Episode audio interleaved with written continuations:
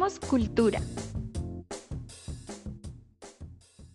Porque queremos formar un espacio en donde podamos hablar de cibercultura. Hola, yo soy Fabiana Rodríguez. Y yo, Valentina Ulla. Y es un placer estar un día más hablando para ustedes en nuestro podcast de cibercultura. Y bienvenidos nuevamente a su podcast Comunicando Cultura, donde tenemos más que buenas charlas.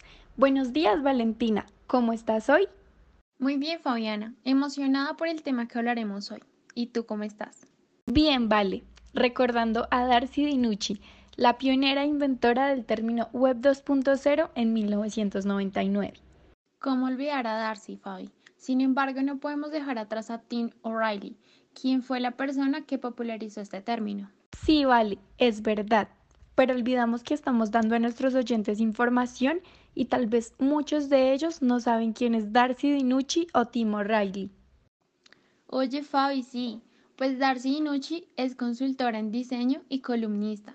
Fue la pionera del término en 1999 en su artículo Fragmented Future la autora describe cómo sería el Internet en el futuro, cómo el Internet dejaría de consistir en pantallas estáticas como hasta este momento y ofrecería posibilidades de interacción, la base del concepto tal y como es utilizada actualmente.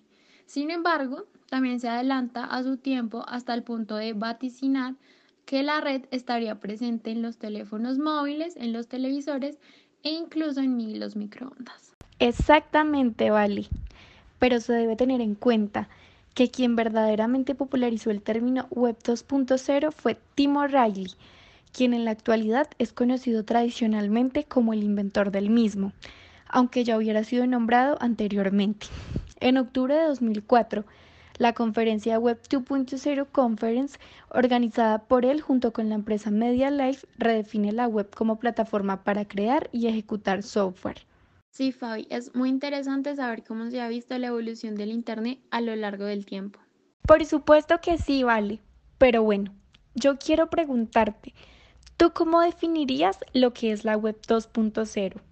Fabi, la Web 2.0 es la evolución de todas las aplicaciones convencionales. Cuando hablamos de Web 2.0, hacemos referencia a todos aquellos sitios web que facilitan el compartir información, la interoperabilidad, el diseño que se centra en el usuario, así como la colaboración en la red informática mundial. Es muy interesante ver cómo la web 2.0 se convierte en una plataforma de trabajo colaborativo, ¿vale? Realmente la característica diferencial de esta web es la participación colaborativa de los usuarios y tenemos todas estas aplicaciones como Instagram, Facebook, Pinterest, WhatsApp, email, Print, Telegram, entre tantas otras, las cuales nos sirven para expresar, crear, publicar y difundir, permitiéndonos una máxima interacción online entre usuarios. Y es que, sabes, Fabi, un fenómeno que marcó la web 2.0 es que los sitios web ya no eran solo textos e hipervínculos. Se convirtieron en imágenes, animaciones, publicidad, ventanas desplegables y juegos es que estos sitios web llegaron a revolucionar, ¿vale? Las aplicaciones completas se convirtieron en un hit con la web 2.0. Se nos permitió el uso de sitios web para hacer compras, mantener nuestra vida social y también poder publicar fotos y videos. Fabi, pero cabe resaltar que para un aprovechamiento de la web 2.0, la cual está basada en las interacciones personales, requiere el trabajo individual o en grupos ante un ordenador y en el ciberespacio. Esto que acabas de decir es un punto clave, ¿vale?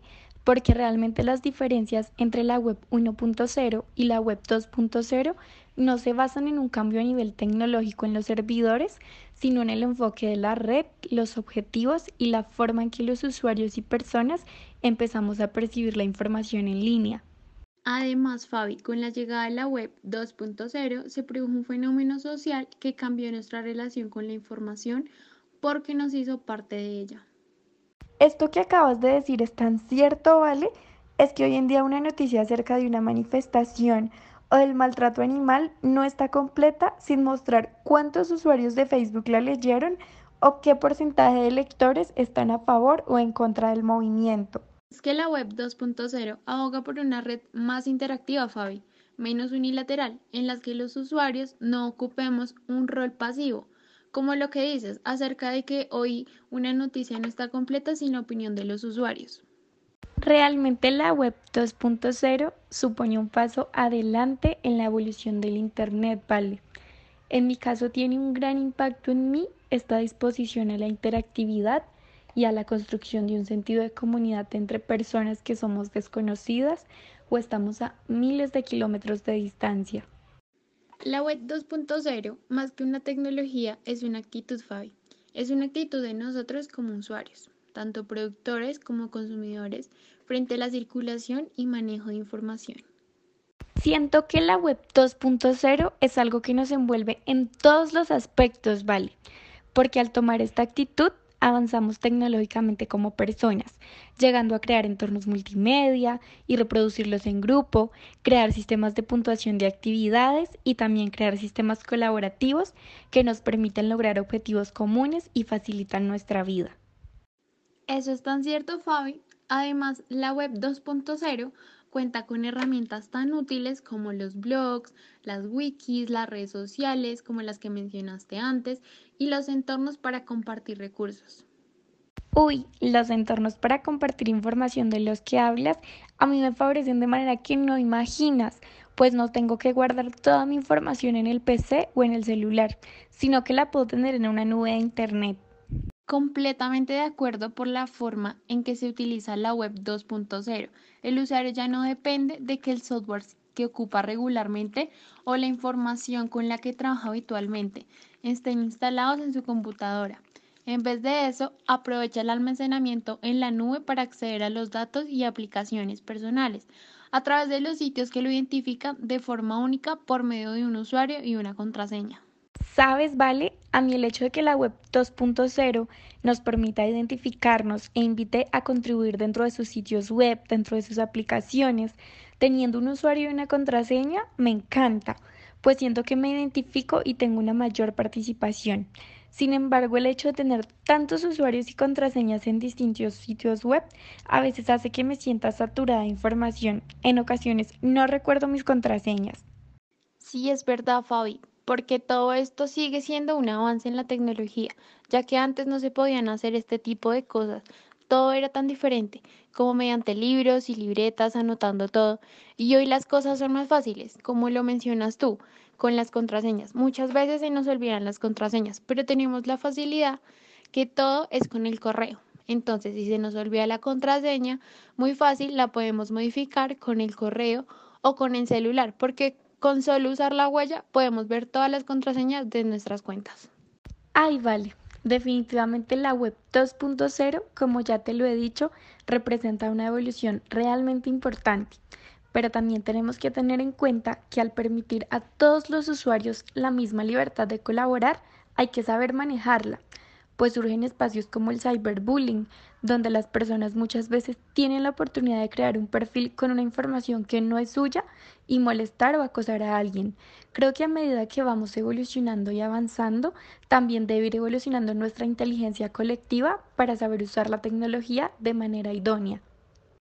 Uy, sí, Fabi, eso es algo realmente delicado porque como esta web 2.0 nos brinda libertad a todos por igual y nos permite interactuar como en foros, comentarios, opiniones y muchos otros gestores, y así como nos beneficia, también puede ser una amenaza y un riesgo. Sin embargo, también existen las críticas constructivas y negativas, que por ejemplo en una empresa pueden funcionar, ya que si yo entro en una página de una empresa y veo que tiene malos comentarios, pues ya puedo pensar si comprar o adquirir sus servicios o no y para la empresa funciona para mejorar en lo que están fallando, ya que cualquier opinión siempre será considerado como un contenido fresco que se renueva constantemente. Exactamente, Fabi. Con la evolución del acceso a Internet las computadoras y celulares, las empresas han crecido demasiado. Por ejemplo, en estos tiempos donde no se puede salir como antes a hacer compras por la pandemia, han surgido nuevas empresas que buscan un espacio por este medio y el incremento de las redes sociales ha provocado que la web 2.0 sea un instrumento de uso cotidiano para una gran parte de la población. Vale, con esto que mencionas de las empresas, realmente la web 2.0, uno de los campos que más evolucionó fue este. Los anuncios en Internet representan una manera nueva de publicidad para las empresas.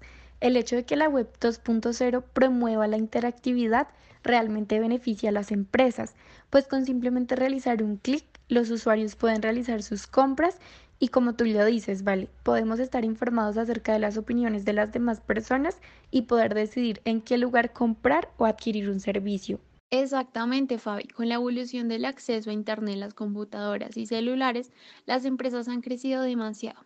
Por ejemplo, en estos tiempos donde no se puede salir como antes a hacer compras por la pandemia, han surgido nuevas empresas que buscan un espacio por este medio y el incremento de las redes sociales ha provocado que la web 2.0 sea un instrumento de uso cotidiano para una gran parte de la población. Uy, vale. Yo creo que si la web 2.0 no hubiera traído consigo el hecho de poder interactuar entre nosotros de manera virtual, habría hecho mucho menos llevadero el estar confinados en nuestras casas sin poder acceder a espacios sociales como ahora.